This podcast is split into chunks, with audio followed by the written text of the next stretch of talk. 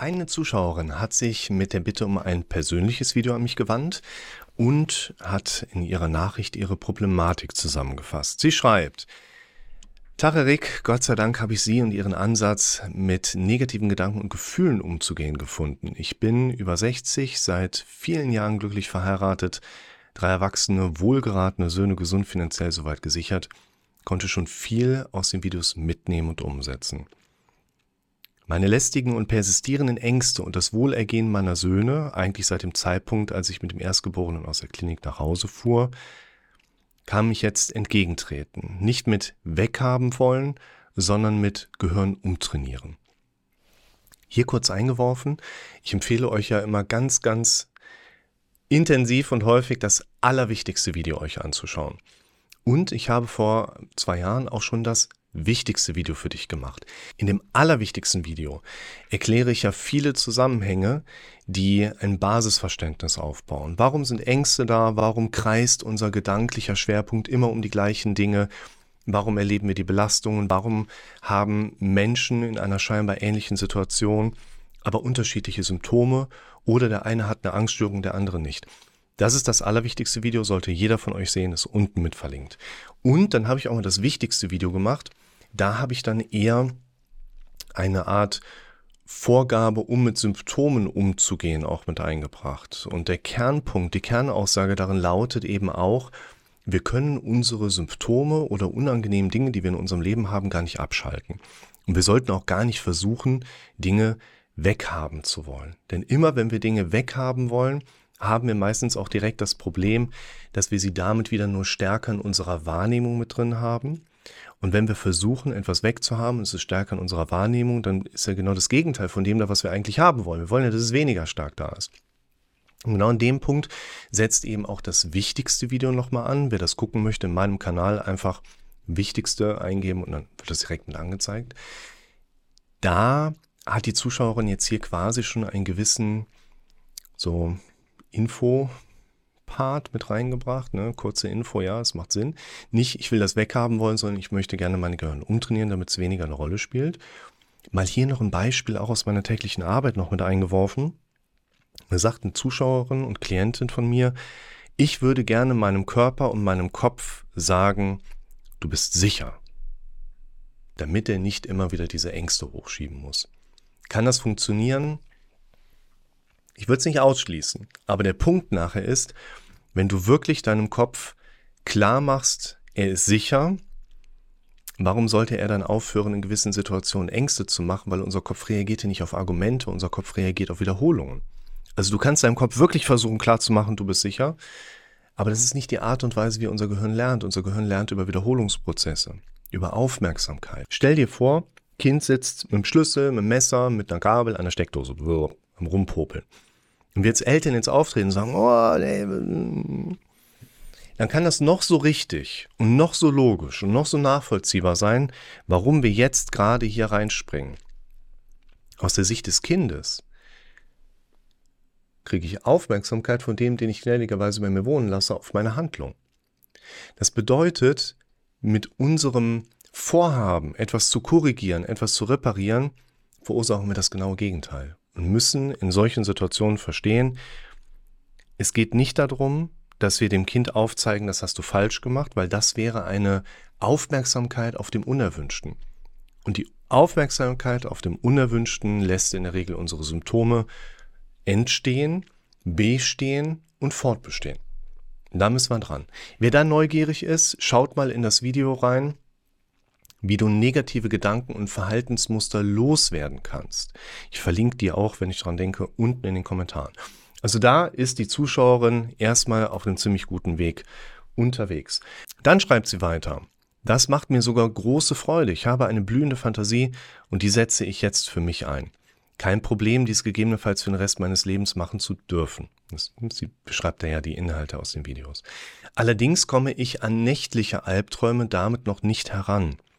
Trauminhalte sind Wiederholen, Verlust meiner Kinder in einer Menschenmenge, Unmöglichkeit mit meinem Mann per Handy Kontakt aufzunehmen, Einsteigen in den falschen Zug oder Straßenbahn, unter Zeitdruck die Sachen in den Koffer packen zu müssen, ist aber nicht zu schaffen, Wasser dringt in die Wohnung ein. oder auch letztlich von einem mir wichtigen Menschen nicht gesehen zu werden, obwohl ich mir das sehr wünsche. Beim Einschlafen programmiere ich mich immer auf schöne Träume. Das klappt aber fast nie. Ich wache dann panikartig auf und bin bedrückt. Es dauert ein bisschen, dann kann ich das Gefühl während des Tages abschütteln. Vielleicht ist es nur eine Befindlichkeitsstörung, ich lebe schon lange damit. Aber vielleicht habe ich dann einen weiteren Zugang, um die Situation zu verbessern, fragt sie mich. Gehen wir mal da dran. Ich finde, dass gerade zum Einstieg nochmal wichtig ist, dass ich euch ja nicht die Wahrheit erzählen möchte, weil ich nicht glaube, dass ich die Wahrheit kenne. Das tut keiner da draußen letztlich. Jeder, der behauptet, er würde die Wahrheit kennen, ist ein Betrüger oder hat das selber noch nicht so ganz verstanden. Wichtig finde ich, dass wir hier über Perspektiven sprechen. Das heißt, ich nehme so eine Aussage oder so eine Situation von einem Menschen jetzt mal auf und versuche aus meinem Fachwissen heraus, meiner Expertise heraus, meiner Erfahrung heraus, den letzten 15 Jahren Rettungsdienstpraxis gemischt, eine Einschätzung zu geben, die für einen Menschen jetzt hilfreich ist. Und es gibt nicht den richtigen Weg, den jemand gehen muss, damit es eine Linderung der Symptome gibt, aber es ist in der Regel schon klar, dass wenn jemand bei seinen alten Strategien bleibt, er auch keine Veränderung der Situation großartig erzeugen kann. Da wollen wir jetzt bei der Zuschauerin eben auch Perspektiven mit dazu einwerfen, wo man sich im Alltag vielleicht schon fast nicht unbedingt spielerisch, aber mal mit einer größeren Lockerheit einfach dran begeben kann, um zu schauen, an welchen Punkten setzen wir dann nachher an. Und ich finde, wenn man einmal wie jetzt hier so intensiv über das Thema Traumgeschehen spricht, dann sollte man sich natürlich auch anschauen, wozu träumt der Mensch überhaupt? Es gab lange Zeit den Tenor aus der Wissenschaft heraus, wir träumen, um unsere Tagesinhalte zu verarbeiten. Das bedeutet, wir gehen dann mit dieser Betrachtung davon aus, dass die Zuschauerin in der Vergangenheit negative Erfahrungen gemacht hat, die übers Träumen verarbeitet werden. Und dadurch dass die Zuschauerin immer noch in diesen negativen Träumen unterwegs ist, müsste ja auch immer noch etwas Unverarbeitetes in ihr drin liegen, schlummern regelrecht.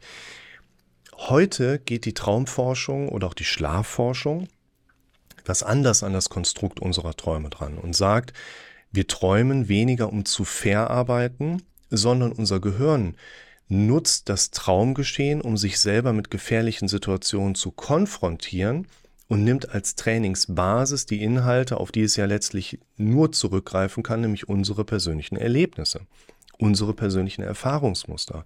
Das bedeutet, wenn du jetzt mal theoretisch nachts träumst, du bist in der Menschenmenge und verlierst deine Kinder, dann wäre das ein Selbststresstest und Übungskonstrukt deines Gehirns, was vielleicht darauf zurückgreift. Du hast halt Kinder oder die Verantwortung für Kinder und Angst, sie zu verlieren und hat irgendwas mit der Menschenmenge zu tun.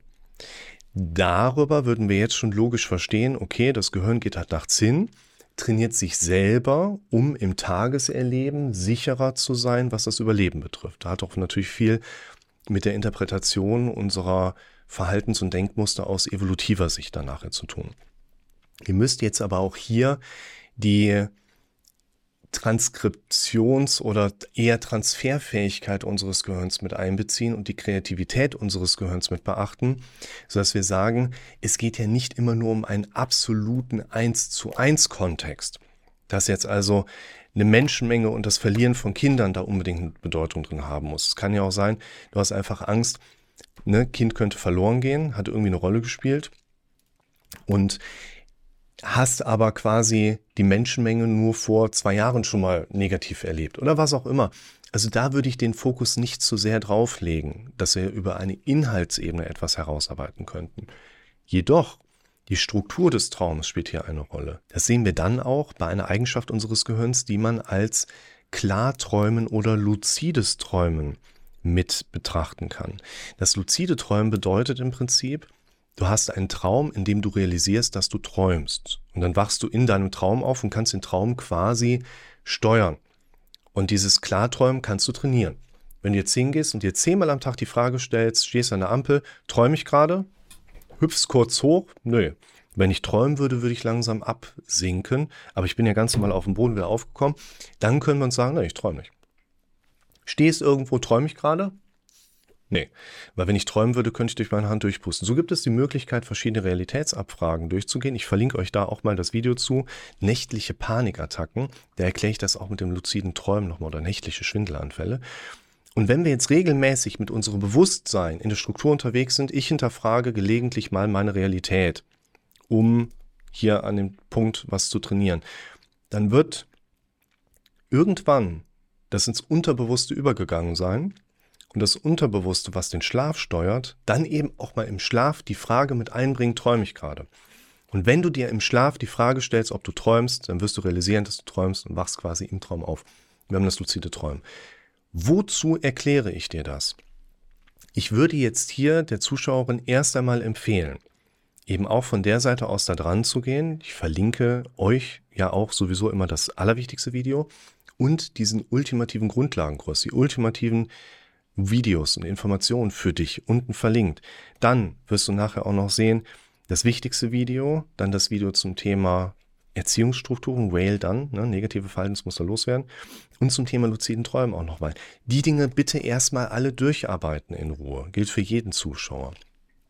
Und hier dann eben anzuknüpfen, wenn unser Traumgeschehen sich in gewisser Hinsicht, und das ist eine Range von manchmal unbedeutend bis hin zu sehr bedeutend, unser Tagesgeschehen auf das Traumgeschehen Einfluss nimmt, dann würde ich an dem Punkt ansetzen, nicht wie können wir den Traum beeinflussen, sondern wie kann ich möglichst oft die Dinge, die auf meiner mentalen Ebene tagsüber präsent sind, wie kann ich die beeinflussen? Wie kann ich da dran gehen?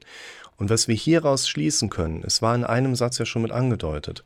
Ich versuche mich beim Einschlafen auf schöne Träume zu trainieren klappt aber fast nie, schreibt die Zuschauerin. Dann gilt der Aspekt, wir glauben ja nicht an das, was richtig ist, wir glauben an das, was wir am häufigsten gehört haben. Wenn ihr euch ein Ass in den Ärmel steckt, um an einer belasteten Situation vorbereitet zu sein, dann reicht es nicht, das Ass in den Ärmel zu stecken.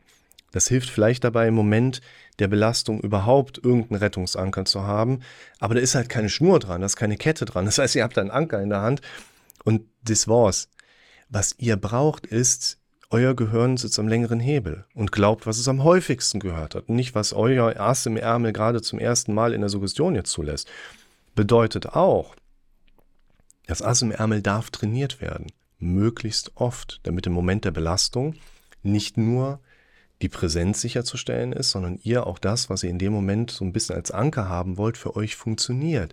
Das bedeutet, sich abends beim Einschlafen auf schöne Träume zu programmieren, ist nicht falsch aber viel zu selten, so dass es wahrscheinlich wirken könnte.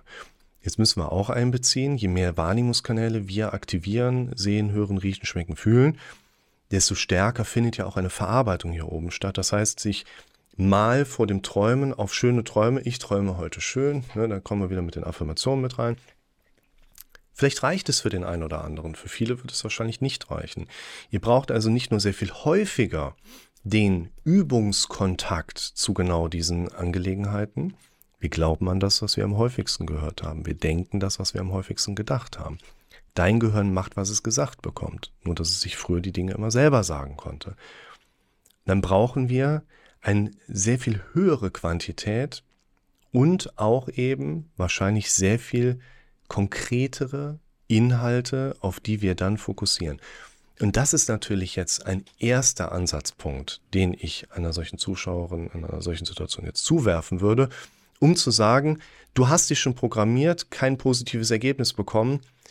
Denk nicht zu schnell, du hast das Falsche gemacht. Ich glaube, du bist auf dem richtigen Weg und hast es aber noch nicht richtig umgesetzt, also vor allen Dingen noch nicht inhaltlich tiefgründig genug und noch nicht oft genug. Der nächste Schritt wäre jetzt also hier die Zuschauerin meldet sich nochmal bei mir oder bucht vielleicht auch eine Sitzung mit ein, damit man das mal in die Tiefe bespricht und darüber ganz klar aufzeigen kann, pass auf, du hast ja mehr als das, was ich vorgelesen habe, weiß ich ja jetzt auch noch nicht. Da müssen wir gerade ansetzen. Das haben wir bereits herausgearbeitet, wo du mir erklärst, wie hast denn du eigentlich bisher trainiert und dich programmiert? Und das ändern wir ein Stück weit ab, korrigieren das, limitieren das, erweitern das ein Stück weit, sodass du eine klare Anleitung hast und dann gehst du wieder ins Trainieren rein. Also das ist auch wieder eine wichtige Message an euch und ein wichtiger Hintergrund. Therapie bedeutet nicht, dass wir jetzt in vielen Sitzungen einfach immer nur zuhören und erzählen. Therapie bedeutet vor allen Dingen, dass ihr eine gute Grundlage habt, euer Leben und eure Situation zu verändern und nicht einfach immer nur erzählen. Aber das kriegt ihr in anderen Videos ja auch mal mit. Insofern, hier würde ich erstmal ein Zwischenfazit ziehen und sagen, mit dem, was ich hier erzählt habe, haben wir nicht nur eine gute Bearbeitung dieser Nachricht, sondern auch eine sehr gute Grundlage, worauf die Zuschauerin, die sich da gemeldet hat, jetzt wieder bei mir melden kann in absehbarer Zeit und sagen kann, das kann ich jetzt gerade damit anfangen und darauf aufbauen und jetzt dann im nächsten Schritt folgende Informationen wieder mit reinwerfen. Ich bin sehr gespannt drauf. Danke für eure Zeit.